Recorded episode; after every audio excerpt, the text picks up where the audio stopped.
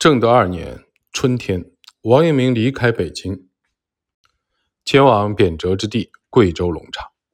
在《答汪义之三首》第二首中，王阳明开篇就提到了北风春商号。据此可知，他离京的大致时间应该是在春天。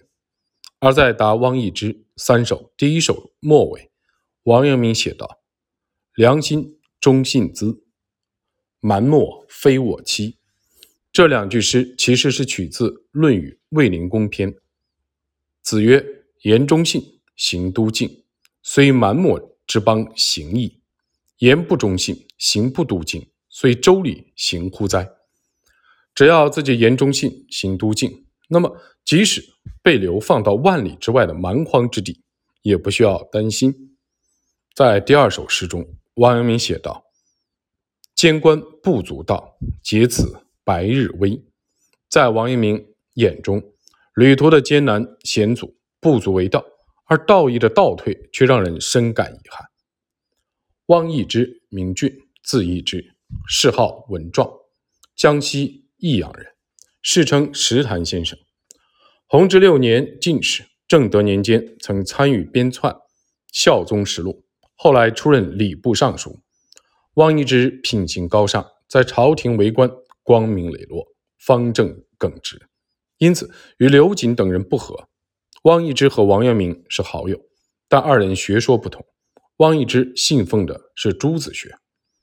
在第三首诗中，王阳明写道：“鹅湖有前约，鹿洞多遗篇。”鹅湖位于江西省铅山县北部，宋代时儒学双璧朱熹和陆九渊。曾经在鹅湖寺聚会，双方展开论辩，这就是著名的鹅湖之会。陆九渊以存养德性为治学的第一要义，而朱熹则以格物穷理为治学的第一要义。后来，陆九渊批评朱熹的学说是醉心于追求心外事物之理，丧失了心的主体性，陷入知理；而朱熹则批评陆九渊的学说。是向内求理，流于禅学，陷入虚妄，导致弊害。在鹅湖之会上，朱熹和陆九渊都没有刻意的掩饰彼此学说的差异。前文已经讲过，阳明学是对陆学的继承和发展。虽然朱熹和陆九渊做学问的主旨不同，但二人是很好的辩友。白鹿洞位于江西省南康五老峰山下。唐代始建书院，后来朱熹重建书院，并在此讲学。有一次，朱熹邀请陆九渊到白鹿洞书院，向弟子讲授《论语·里仁篇》中的“君子喻于义，小人喻于利”，自己在一旁听讲。弟子们听完陆九渊的讲课之后，都感动的哭了起来。朱熹为此特意将陆九渊的讲义刻在石头之上，以便让后来之人都能知晓。王阳明在写给汪义之的诗中提到了鹅湖和鹿洞，可能是想等有机会和汪义之一起去拜访这两个地方。此外，也可能暗含了自己想和信奉朱子学的汪义之进行论辩的心愿。虽然王阳明从来没有直说过自己研习的是陆学，但从其学说重体验性上来看，恰恰暗合了陆九渊的心学。所以说，在内心的深处，他应该。是认可陆学为宗的。王阳明在赠给湛甘泉一组题为《八咏》的诗中，有这样一句诗：“此心还此理。”据此可以看出，王阳明的想法和陆九渊是一致的。此外，王阳明在前往龙场的途中，作《依稀答乔白言》《因记楚柴须》三首，其中第二首这样写道：“愿君崇德性，问学堪知礼。”很明显，当时的王阳明是以尊德性的陆学为宗的，并建议在问学时要去掉朱子学陷于支离破碎、溺于字词希义的毛病。王阳明南行前往龙场前夕，湛甘泉曾作九章赠别，而崔子忠又合了一组五诗，于是王阳明以一组八咏回赠二人。王阳明的八咏其实是模仿了。南梁沈约的八咏。沈约曾经写过一首诗，共八句，但写完之后觉得意犹未尽，于是又以诗中的每一句为题，扩充为八首，取名《八咏》。崔子忠，名喜，字子忠，又字忠福，初号后举，后来改号恒业，河南安阳人，弘治十八年进士。崔子忠出任翰林院。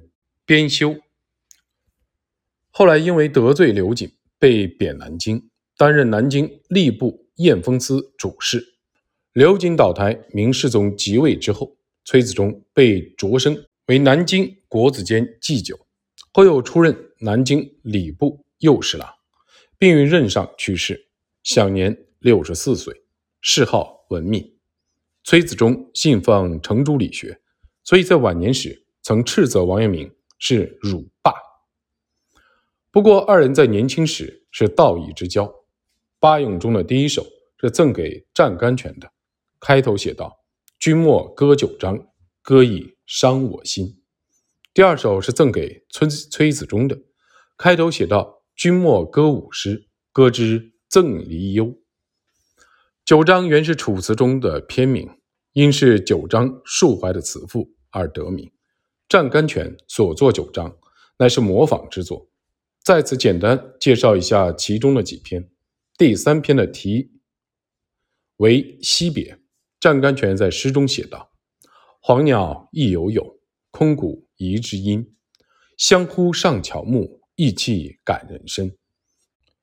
君今拓王谷，以我在远林。自我出识君，道义日与寻。”一生当三义，誓死一同金。生别各万里，言之伤我心。在湛甘泉的心中，王阳明是自己的辅仁之友。他在惜别中表达了是自己与王阳明离别的感伤心情。第七篇的题目为《黄天》，诗中写道：“黄天常无私，日月常盈亏。圣人常无为。”万物常往来，何名为无为？自然无安排。勿忘与勿助，此中有天机。湛甘泉在这首诗中指出，依照孟子所说的“勿忘勿助”的功夫，可以得出天机。湛甘泉在最后一篇，亦即第九篇《天问》中写道：“天地我一体，宇宙本同家。”与君心已通，离别何怨结？浮云去不停，游子路转赊。愿言重明德，浩浩同无涯。天问中的“天地我一体，宇宙本同家”，体现了湛甘泉万物一体的思想。湛甘泉认为，天地间的万物是一体的，天下的百姓和我的骨肉亲人一样。都是一家人。实际上，这沿袭的是程颢和张载的万物一体思想。程颢曾说：“仁者浑然与物同体。”张载则说：“故天地之塞，吾其体；天地之帅，吾其性。民吾同胞，物吾与也。”湛甘泉尤其强调万物一体之人。王阳明晚年所提出的致良知说，尽管不同于湛甘泉的学说。但也是认同以良知为本的万物一体之人，这与他年轻时曾受湛甘泉的影响不无关系。王阳明在八咏第三首的开篇写道：“朱四刘敬微，以烙锦如线。后来三四公，遐臾未相掩。”通过这四句诗，王阳明暗示程学已经衰退。而朱子学又不完善，如果要继续孔程之学，就很难再有进步了。可以看出，这时的王阳明已对朱子学有所不满，并且开始寻求自己的唯心理学。八咏第四首开头写道：“此心还此理，宁论己与人。千古一虚兮，谁为探离群？浩浩天地内，何物非同春？”从中可以看出王阳明唯心理学的影子。陆九渊曾经说过：“此理在宇宙间，未尝有所隐遁。五心即是宇宙，宇宙即是五心。”可见陆九渊之学和主张性即理的程颐之学以及朱子学完全不同。但通过八咏第四首的诗句，可以看出王阳明对陆九渊之学是暗暗仰慕的。陆九渊之学的源头在程颢。程颢主张道气一体说、天理体认说和万物一体说。前文已述，湛甘泉沿袭的是程颢之学。王阳明曾和他一起倡导圣学，在内心的倾向程颢之学也是必然的。所以在八咏第五首的开篇，王阳明写道：“气道不可离，二之己非性。”他在这里从程颢道气一体的立场出发，隐秘地批判了朱熹的道气二元论和理气二元论。而在八咏第六首的开头，王阳明写道：“静虚非虚寂。”中有未发中，中有一何有？天之即成空，无欲见真体，望住皆非功。周敦颐曾经提出主静无欲说，以上的诗句便体现了王阳明对周敦颐之学的继承。根据王阳明的理解，静虚乃是圣人之心，和佛教以枯好之心为宗的虚寂完全不同。周敦颐曾说。圣人定之以中正仁义而主静，利人及焉，无欲故静。王阳明后来继承的也是周敦颐的这一思想，所以王阳明终身都没有改变对周敦颐和程颢的仰慕之情。同样，在第六首中，王阳明写道：“无欲见真体，望著皆非功。志在玄化机，非子孰与穷。”湛甘泉的体认之学。以孟子的勿忘勿助为治学之要旨，王阳明在此称赞了这一观点。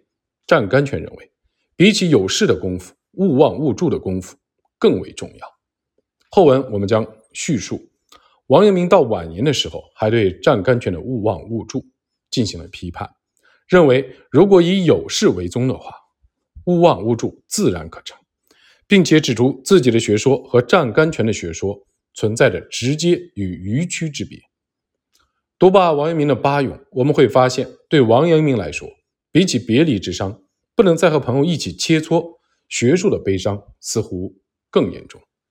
虽然和友人的别离还未满十日，却如同离别了三年。王明梦到和汪易之、张甘泉、崔子忠一起讨论的情形，并为此作了三首诗，其中第二首如下。起作一所梦，莫说有理立；初谈自有形，既论入无极。无极生往来，往来万化出，万化无停机，往来何时息？来者胡为信，往者胡为屈？危哉屈信间，子午当其屈。非子尽精微，此理谁与测？何当横庐间，相携？玩意义，据此可以看出，王阳明当时的思想是在周易之理中驰骋，并且还倾向于周敦颐和邵雍的宇宙生成论。周敦颐根据周易得出：无极而太极，太极动而生阳，动极而静，静而生阴，静极复动，一动一静，互为其根，认为阴阳的流转生成万物。所以要从无极中寻求造化之力。邵雍则指出：“冬至子之半，天星无改移；一阳出动处，万物未生时。”认为阴阳的屈伸可生成万物，所以要从屈伸的极限处寻求宇宙之力。王阳明在晚年作的《咏良之四首是诸生》，在第四首的开篇，王阳明写道：“无声无臭独之始，此事乾坤。”万有机。由于年轻时曾研习过周敦颐和邵雍的宇宙生成论，所以王阳明认为，在良知的本体中存在着乾坤万化的根源。在前往龙场的途中，王阳明充满了忧愁。为了抚慰内心的悲伤，他不时想起陶渊明的《归去来兮辞》，也不时回忆起在故乡耕钓以及沿河而下拜访江村的情景。在此期间，他在自己所作的《阴雨》和《杜韵》后半段写道：“客途醉绝秋先到，荒径为连菊伤存。却忆故园耕钓处，短梭长笛下江村。”荒径为连菊伤存，其实是取自于陶渊明《归去来兮辞》中的“三径就荒，松菊幽村句”。王阳明是想用这句诗来表达对秉持清高之志的陶渊明的仰慕之情。王阳明很早就得了肺病，后来的牢狱之灾令他的病情进一步的加重。他沿运河南下，前往杭州，心中充满了对亲友的无限的思念。那么，王阳明为什么要先到杭州呢？一方面可能是受乡愁的驱使，另一方面可能是因为杭州风光明媚，是观光的圣地，他想在此先疗养一段时间，等养好身体之后，再长途跋涉前往龙场。当王阳明乘坐的船只抵达杭州的北新关时，他的弟弟们一起前来迎接，能够在有生之年和他们再次相见，王阳明非常高兴。于是作诗一首，题目《复折赐北新关喜见朱棣》。汴州风雨泊江关，兄弟相看梦寐间。一分天涯成死别，宁知意外得生还。投荒自识君恩远，多病心变力士闲。携汝更桥应有日，好移茅屋傍云山。但在诗中，王阳明丝毫未表现出前往贬谪之地的悲怆之情。数年前，王阳明曾在西湖疗养过，当时他经常前往南屏山游玩，所以这次也特意选了位于南屏山山路的净慈寺居住。从春天一直疗养到夏天，在此期间，他做了一首题为《卧病净慈且怀》这样的诗，纪念这段时间。其中写道。卧病空山春复夏，山中幽士最能知。雨晴阶下泉声急，夜静松间月色迟。把卷有时眠白石，解应随意涤清矣。吴山月桥俱堪老，正奈烟云寄远思。在诗歌的最后一句，王阳明还表达了自己对皇帝的思念之情。后来，王阳明又移居圣果寺养病。在移居圣果寺二首，第一首中有这样一句：“六月深松无鼠来。”可以看出，王阳明从净慈寺移居圣果寺，应该是在六月，而特意移居此地的目的，可能是为了避暑。从病肺正思以枕丹，喜心兼得远尘埃。一句中可以看出，王阳明移居圣果寺是为了治疗自己的肺病，同时也是为了远离尘俗，使自己的内心保持纯净。其中“日教道明千顷雾，雨声高度万峰云”一句，可谓是描述了景致的千古佳句。